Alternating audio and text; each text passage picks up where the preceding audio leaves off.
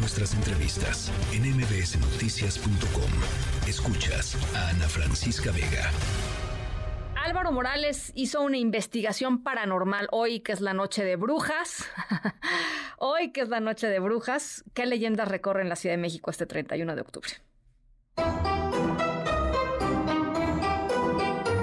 La Ciudad de México es el hogar de casi 9 millones de personas, una metrópoli en constante movimiento llena de secretos.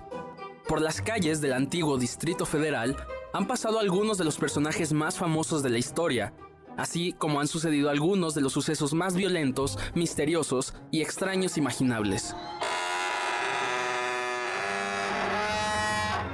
Entre lo verídico y lo fantasioso de la Ciudad de México, existen las leyendas que viven en el limbo de lo posible y lo imposible, entre lo difícil de creer y lo que es una realidad innegable para muchos. Hoy, que celebramos Halloween, daremos un recorrido por algunas de las leyendas de la capital mexicana. La Ciudad de México está inundada de mitos, rumores y leyendas, desde la misteriosa Casa de los Azulejos hasta el siniestro Callejón del Diablo en Miscuac. Muchos de los misterios de la ciudad vienen de lo más profundo de sus entrañas. El metro de la Ciudad de México está rodeado de rumores y susurros. Desde las supuestas estaciones secretas reservadas para el ejército, hasta el vampiro que supuestamente recorre la línea 7 pasada la medianoche. Gael Castillo, un periodista mexicano, escribió Modorra, un libro donde explora todos los secretos y fantasmas del metro de la Ciudad de México. Cuando yo era niño acompañé a mis tíos, a, ellos son vendedores eh, ambulantes, y en una ocasión los acompañé y en la estación de Chapultepec eh, escuchamos a una mujer llorar y esa imagen, bueno, ese sonido, toda esa experiencia se me quedó muy grabada en mi mente y a partir de ahí cuando me gradué quise realizar como mi primer proyecto de novela eh, basado en los fantasmas del metro de la Ciudad de México.